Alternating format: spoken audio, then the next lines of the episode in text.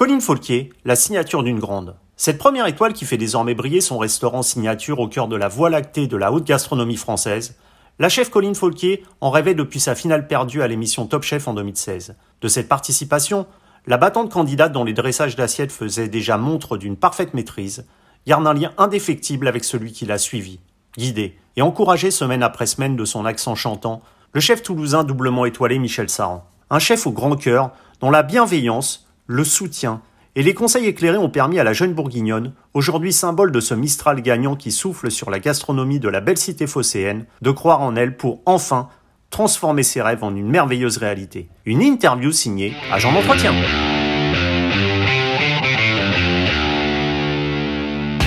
Chef Colline Folquier, bonjour. Bonjour. En 2016, vous déclariez dans une interview rêver d'une étoile. Aujourd'hui, euh, le rêve est donc devenu réalité. Comment vous sentez-vous avec ce nouveau statut de, chef étoilé sur les épaules? Euh, Alors effectivement, c'est un rêve d'enfant. Hein. J'ai toujours rêvé d'étoiles et c'est pour ça aussi que j'ai toujours, euh, je me suis toujours dirigée vers des chefs étoilés pour mon apprentissage. Euh, Aujourd'hui, c'est un peu particulier, lié, euh, je pense que c'est un peu lié au contexte, je pense que c'est un peu lié au fait que le restaurant n'est pas ouvert, donc on peut pas vraiment valider euh, tout ça et y croire entre guillemets. Mmh. Euh, en plus, bon, bah, pour l'annonce de l'étoile, j'étais en Martinique, donc je n'ai pas pu être présente pour la remise en fait à Paris. Donc c'est vrai qu'aujourd'hui, je n'ai ni la plaque, ni la veste, ni euh, ni le restaurant en fonctionnement. Donc euh, j'ai un peu du mal à y croire, à me dire que bah, c'est réalité, que le rêve est devenu réalité. Mais euh, c'est vraiment un grand grand bonheur parce que parce que signature, c'est une histoire, mmh, une histoire de cœur. C'est voilà, c'est quelque chose où j'ai eu la chance de, de trouver une équipe qui m'a soutenue et épaulée jusqu'à maintenant et qui ont cru euh, en cette étoile possible. Et c'est vraiment euh, un remerciement surtout pour, euh, pour mon équipe. Et comme vous le disiez, cette première étoile donc au Michelin arrive dans une année 2020 bien compliquée pour les restaurateurs qui ont dû fermer leurs portes une grande partie de l'année. C'est donc, je suppose, comme vous le disiez, un sentiment mêlé entre cette joie de l'obtention de l'étoile et forcément quelques doutes avec des restaurants dont on ne sait pas vraiment quand ils vont pouvoir réouvrir leurs portes à nouveau c'est forcément quelques doutes parce que bon après on a quand même été ouvert huit mois dans l'année, hein, c'est quand même pas négligeable. Mm. Huit mois, ça laisse quand même largement le temps aux inspecteurs du guide Michelin de passer et de repasser et de repasser également. Donc euh, donc je pense que leur décision a été prise euh, sur plusieurs visites. Donc pour ça, je ne dis pas qu'on ne l'a pas mérité, pas du tout, mais euh, mais c'est vrai que c'est un peu particulier et que on se dit euh, est-ce que vraiment euh, l'effet de l'étoile et l'impact euh, que ça peut avoir au niveau de la communication et au niveau de la clientèle aura son effet? Je sais pas. En tout cas aujourd'hui voilà effectivement on devient une table étoilée. C'est je pense que c'est très fort en fait à vivre et en même temps, euh, si on n'est pas dans l'action, c'est un peu compliqué de, de s'en rendre compte. Hmm. Votre restaurant signature, vous le disiez, ça, ça a été un, un, un projet, euh, un projet d'abord cinq mois de travaux avec votre maman. Et, et, vous êtes, comme on a pu le constater dans, dans l'émission Top Chef, une vraie battante qui recule jamais devant l'adversité. Aller au bout de ses rêves, justement, de ne pas baisser les bras, c'est ce qui vous anime en, en cuisine comme dans la vie aujourd'hui encore?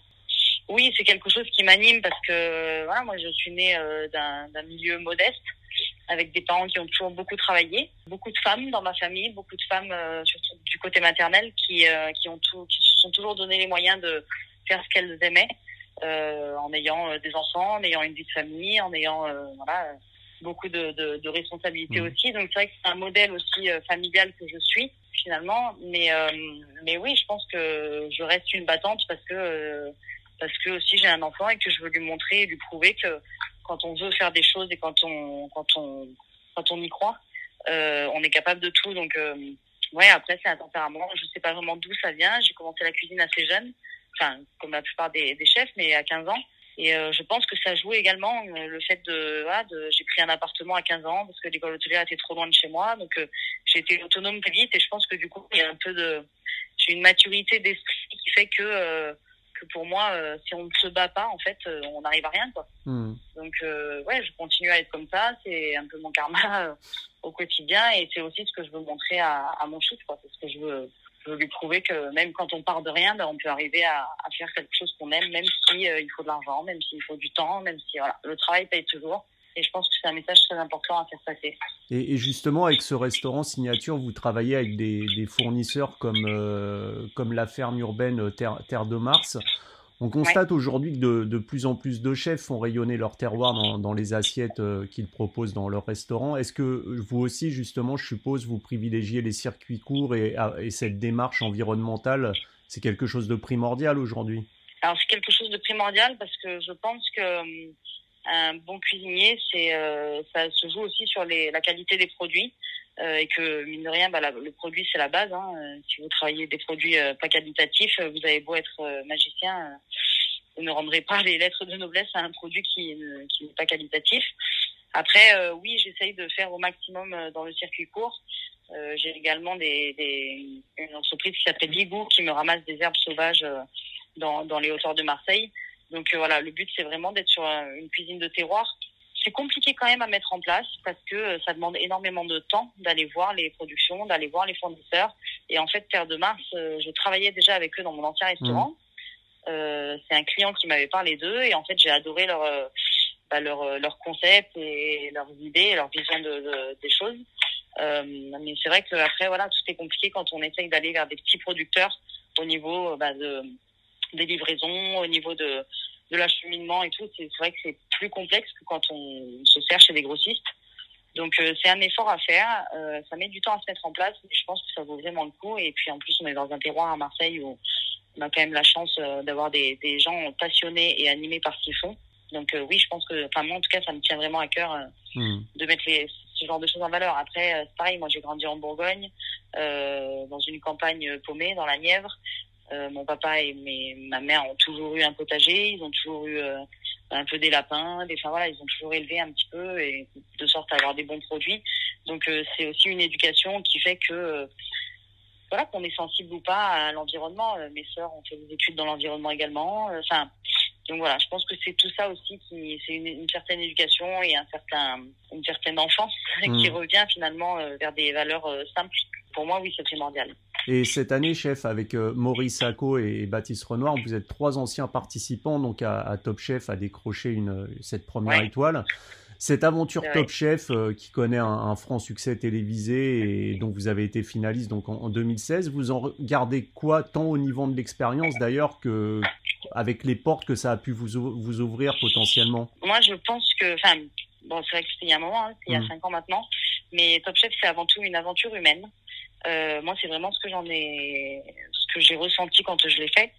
Euh, parce que on est avec euh, d'autres candidats, on échange sur nos métiers, on échange sur notre, façon de, voir la cuisine. Et, l'aventure humaine est, est, extraordinaire. On est tous loin de chez soi, donc on se retrouve confinés pour le coup un petit peu entre candidats et on est un peu tous dans le même bateau. Donc on s'est vraiment liés d'amitié entre nous, les candidats, en tout cas pour ma saison. Donc c'est avant tout une aventure humaine. Et puis ensuite, euh, c'est des moments privilégiés parce qu'on peut échanger avec les chefs, parce que euh, on est mis à, on est mis devant des épreuves qui nous font aller en fait plus loin et qui font que on est obligé de de, de, bah, de, de pousser notre réflexion sur euh, notre cuisine quoi. Hmm. C'est-à-dire que en fait, euh, quand on vous dit euh, vous avez une heure pour revisiter un cordon bleu, euh, je peux vous dire que ça, si vous ne le vivez pas à Top Chef, dans votre cuisine, vous n'allez pas vous faire un délire à vous dire allez, je me mets dans des conditions. Et donc c'est quelque chose qui vraiment vous permet de vous développer et de comprendre la sensibilité que vous avez dans votre cuisine. Mmh. Donc c'est quelque chose qui nous fait grandir, qui nous fait avancer sur ce que l'on est et sur les erreurs qu'on peut faire, sur notre façon aussi de, bah, vivre un concours, donc de perdre, de gagner, de rester humble et de continuer euh, son chemin. Euh, et puis euh, et puis je pense que effectivement ça ouvre énormément de portes puisque le fait que ce soit télévisé forcément bah, vous avez des, des, personnes qui viennent manger chez vous. Enfin, moi, je sais que quand je suis sortie de l'émission, j'ai ouvert un restaurant dans les quartiers nord de Marseille, donc vraiment pas glamour. Et, euh, et on a été complet du jour au lendemain. Et, et tout ça, je pense que moi, ça m'a fait gagner cinq ans dans ma dans ma carrière. Mmh. Euh, ça nous permet de se faire connaître, d'être appelé sur des prestations, d'avoir une visibilité qui est vraiment plus poussée que un chef qui ouvrirait un restaurant euh, un peu au hasard, quoi. Mmh. Enfin, au hasard, je veux dire, sans, sans télé ni rien. Mais après, je pense qu'il ne faut pas non plus rester sur ses acquis et se dire que parce qu'on a fait Top Chef, ben ça y est, on est euh, plus fort que les autres ou quoi que ce soit, parce que c'est très éphémère. C'est l'effet télé, c'est voilà, c'est il faut pas forcément compter dessus. Et je pense que les candidats Top Chef qui s'en sortent bien, euh, c'est ceux qui justement ont utilisé à bon escient l'effet télé après. Hmm. Donc ceux qui font Top Chef et qui font après un peu n'importe quoi, euh, pour moi, ben, c'est un peu inutile d'aller faire un, un, concours comme celui-ci. Euh, mais par contre, c'est vrai que moi j'ai ouvert un truc au début. Euh, il y en a un des clients qui m'ont dit ouais mais vous êtes finaliste, vous ouvrez dans les quartiers nord. Je dis ouais mais en fait c'est pas parce que je suis finaliste que j'ai euh, des investisseurs qui m'attendent devant la porte, que j'ai gagné de l'argent, que enfin hmm. donc euh, ça m'a vraiment juste permis d'avoir de la visibilité et d'utiliser cette visibilité pour euh, en gros pour valider si vous voulez mon le, le, regard que les gens avaient sur moi donc je dis ça dans le sens où bah, on a été repéré par le Goemio, ensuite par le Michelin. Et je sais qu'aujourd'hui, si j'en suis là, bah, c'est entre autres parce que j'ai eu, j'ai eu la chance d'avoir cette visibilité-là il y a quelques années. Et, et vous parliez justement de, de l'expérience Top Chef comme une aventure humaine. En recevant votre étoile, vous n'avez pas manqué de remercier le, le, chef qui vous a suivi pendant votre aventure Top Chef, Michel Saran. Eh que vous ont appris justement ces semaines passées en compagnie de ce chef au grand cœur qui, je crois, continue à vous épauler après la relative désillusion de votre restaurant dans les quartiers nord que vous, vous évoquiez, euh, le Pergola, et a même fait le déplacement pour l'inauguration de votre restaurant signature Ouais, alors Michel Saran, en fait, moi à l'époque où j'ai fait Top Chef, il n'y avait pas le système des équipes, donc mmh. euh, on est, on était juste, euh, on était avec tous les chefs. Mais c'est vrai qu'avec Michel Saran, on, on, a beaucoup échangé et je pense qu'on a des valeurs euh, qui correspondent et du coup on a été très proches. Et euh, c'est vrai qu'il m'a beaucoup beaucoup soutenu après parce que la fin de, la pergola ça a été un petit peu compliqué. Et en fait, il a vraiment été là, il m'a épaulé, et puis c'est un peu lui qui m'a ouvert les yeux sur euh, le fait bah, d'ouvrir ma table à moi. Euh, c'est lui qui m'a dit, Colline, arrête de chercher à droite à gauche euh, quelque chose. Tu n'as besoin de personne. Il faut que tu sois chez toi. Il faut que tu te libères de ta cuisine. Donc du coup, c'est vrai que voilà, il a été un soutien très très important et il l'est encore aujourd'hui. Hein. Effectivement, c'est le premier que j'ai appelé quand j'ai j'ai su pour l'étoile, avant même d'appeler mes parents. donc donc oui, c'est c'est un peu voilà, c'est un peu mon mentor. C'est un peu bien que je n'ai pas travaillé pour lui. Euh, c'est vrai que ce, chef, pour moi, a des valeurs humaines qui ressemblent aux miennes, euh, des valeurs d'éducation également, et une façon de voir le métier qui ressemble aussi à ce que j'aimerais être euh, avec le parcours qu'il a. Et, Marseille, on le sait, c'est une ville de, mélange culturel, une ville portuaire avec une cuisine méridionale faite de multiples influences. Comment vous qualifieriez justement votre style culinaire, votre signature à vous? Euh, c'est assez compliqué de définir sa cuisine parce qu'on a tellement la tête dans le guidon que s'auto-critiquer, enfin, s'auto-analyser, c'est, ça, a toujours été très compliqué pour moi. Hum, après, je dirais que bah voilà, j'ai une cuisine de, de la mer, je travaille énormément les produits de la mer. Euh, je suis beaucoup sur le végétal, donc j'ai beaucoup de, j'utilise pas beaucoup de féculents, de choses comme ça. Par contre, j'aime beaucoup beaucoup travailler le légume et les fruits. Euh, donc on a une, cuisine qui est assez légère finalement. On a un peu une cuisine euh, qui, peut s'adapter euh, à tout régime alimentaire, on va dire, que ce soit des véganes, que ce soit des, végétariens. Enfin voilà, on essaye vraiment de, de, faire des plats un peu pour satisfaire tout le monde et pour montrer aussi que tout peut être cuisiné. Donc on a souvent la, la, structure de la carte est toujours faite de la même façon. Donc on a tout le temps un plat autour d'un légume, uniquement autour d'un légume. Euh, et puis ensuite, on a également un plat qui est toujours autour d'un produit, euh, par exemple le maïs ou le pois chiche. Enfin, voilà, on essaye d'aller un peu plus loin dans notre réflexion et de travailler également euh, des produits pas forcément nobles. Ça, c'est pas forcément mon, ma religion de cuisine. je vais pas travailler du caviar, du foie gras au quotidien parce que parce que je préfère en fait avoir des produits très simples de terroir et essayer de les valoriser et de leur redonner toutes leurs lettres de noblesse, on va dire. Et, vous parliez des, souvenirs d'enfance et, justement de, vos origines bourguignonnes. Qu'est-ce que vous gardez aujourd'hui de ces racines bourguignonnes, qui est une terre quand même aussi un terroir fort au niveau de la gastronomie? Alors j'en garde euh, pas, pas grand-chose, mais en fait je suis partie assez jeune de là-bas. Et euh, j'ai fait, euh, j'ai fait mes, mes études, enfin même mon, ma primaire et mon, mon collège euh, à Vaison-la-Romaine, donc dans le Vaucluse, mmh. Donc sur un terroir déjà plus tourné, ben voilà, sur l'huile d'olive, les, les produits de, de, qui sont semblables à ceux qu'on a ici à Marseille. Donc j'ai pas vraiment d'influence au niveau de ma cuisine. Je pense que j'étais trop jeune, mmh. euh, mais j'en garde surtout, euh, voilà, sur c'est plus par rapport à l'éducation en fait que j'ai reçue. Euh, par rapport à ce que je vous disais tout à l'heure, par mmh. rapport à travailler des, des produits de qualité, euh, soit des viandes de producteurs, que ce soit des légumes qui viennent vraiment d'un champ. Euh, sans, sans traitement, sans tout ça. C'est plus, c'est plus ça que j'en garde en fait. Et, et, dans Top Chef, vous vous démarquiez souvent par, par vos dressages d'assiettes. Comment naît justement une, une nouvelle recette? Est-ce que est-ce que c'est quelque chose qui prend d'abord forme dans votre esprit autour d'un produit, d'une texture, d'un mélange de saveurs, même d'une émotion? Comment ça naît en fait cette, cette recette? Alors je pense que moi je suis vraiment inspirée par le produit. Euh, je vais justement en me promenant, il est possible que je trouve une fleur sauvage. Euh, à côté d'un chou dans un champ et en fait je vais partir là-dessus en me disant ah, bah si ça pousse à côté c'est peut-être pas pour rien et je vais vraiment être sur une, ouais, une association autour des produits euh, après moi j'ai une cuisine euh, que je qualifie de gourmande parce que parce que j'aime vraiment bien quand il y a de la gourmandise alors je sais pas trop comment l'exprimer euh, sans vous montrer un plat mmh. mais euh, mais ce que je veux dire c'est que j'aime bien quand il y a de la sauce j'aime bien quand il y a un jus bien lié j'aime bien quand quand ça reste gourmand mais mais sobre euh, mais c'est plus, oui, ça naît dans mon esprit. Euh, je suis capable de me réveiller en pleine nuit en trouvant une idée et en me disant ah pétard, il faut que je fasse ça. Ça c'est vraiment, euh, c'est vraiment intuitif quoi. C'est vraiment quelque chose dans ma cuisine. Par exemple, j'ai un four à bois. C'est vrai qu'il y a des choses ben, qui me viennent parce que je réfléchis, parce que je suis toujours un peu pas absente, mais parce que je suis toujours un peu dans mes pensées. Et, et puis après, je suis, voilà, je suis capable de trouver deux éléments d'un seul coup qui pour moi vont bien s'associer. J'ai beaucoup de mal à faire des essais. Euh, parce que le temps euh, nous manque. On a réussi un petit peu à le mettre en place là, sur les derniers services et sur les dernières cartes. Donc je pense que c'est vraiment quelque chose auquel il faut qu'on s'habitue. Parce que pour le coup, bah, au niveau des dressages, c'est toujours un peu euh, la première la première fois, c'est toujours un peu comme ça vient. Et puis au fur et à mesure d'une semaine, on peaufine et à la fin d'une semaine, on a vraiment un dressage qui est, qui est abouti. Et en fait, par manque de temps, j'ai envie de dire, parce qu'on est vraiment pas nombreux, hein, on est trois en cuisine, euh, par manque de temps, euh, c'est plus du one shot que autre chose. Après, on change de carte très régulièrement, on change de carte à peu près toutes les six semaines, six à huit semaines. Donc on suit vraiment euh, les produits de saison parce que c'est pas juste les fraises en été et les petits marrons en hiver. C'est pas du tout comme ça les saisons ça se passe. Finalement c'est beaucoup plus complexe.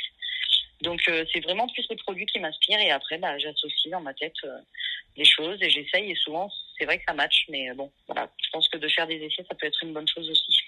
Et il y a une dizaine d'années, Marseille, où situe votre restaurant, c'était quasiment que le petit Nice triplement étoilé de Gérald Paseda. Aujourd'hui, on a vu avec joie que Alexandre Mazia rentrait dans le club très fermé des, des triplements étoilés.